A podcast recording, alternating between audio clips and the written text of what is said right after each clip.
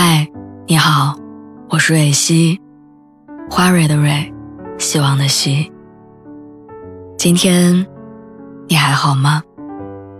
你可以在微信公众号和微博中搜索“蕊希”，每天晚上我都会用一段声音陪你入睡。听完今天的故事，祝你晚安，做个好梦。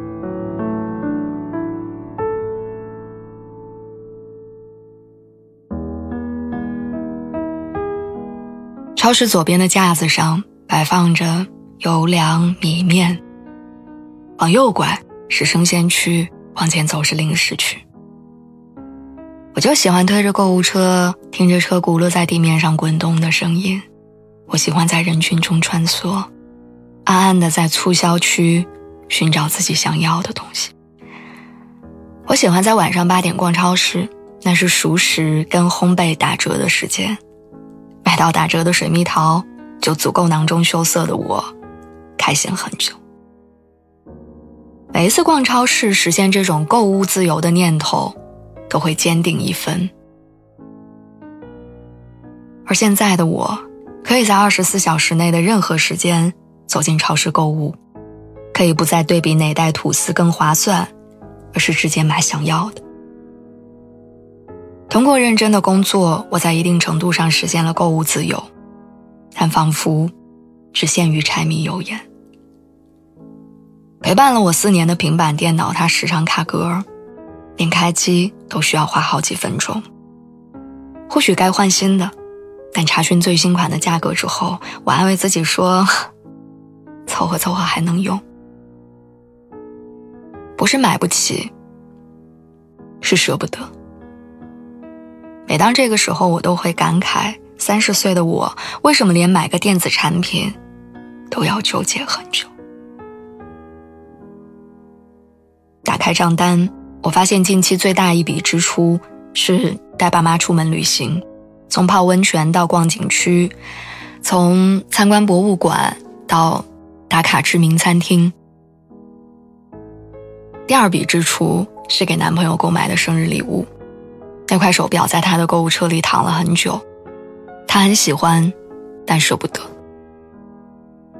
每一笔支出，我付钱的时候眉毛都没皱，刷卡的时候动作也十分潇洒。我突然明白，有些东西衡量的标准不是贵不贵，而是是否值得。很多年前，闺蜜放弃了升职加薪的机会，果断递上了离职申请。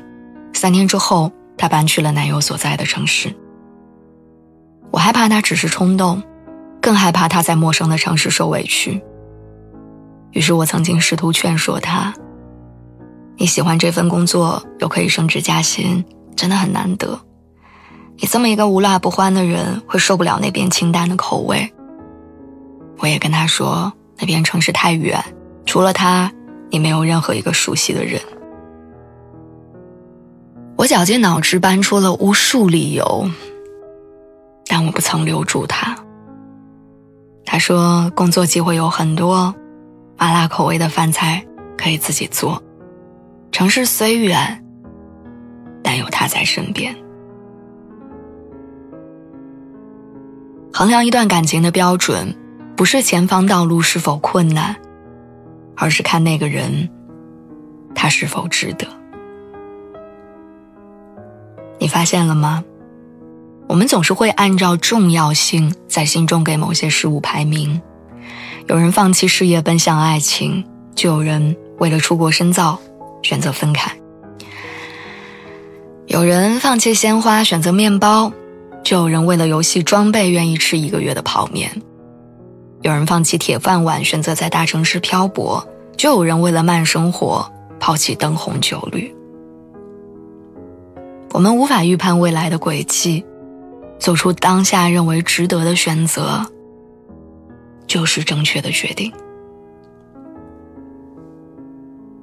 很多年以后，白发苍苍的你坐在摇椅上，能想到一些事情，让你忍不住嘴角上扬。可能是你跟父母旅行拍的照片，可能是你奔赴男友的快乐。也可能是你放弃购买电子产品的骄傲。只要你觉得值得，你的人生就是好的。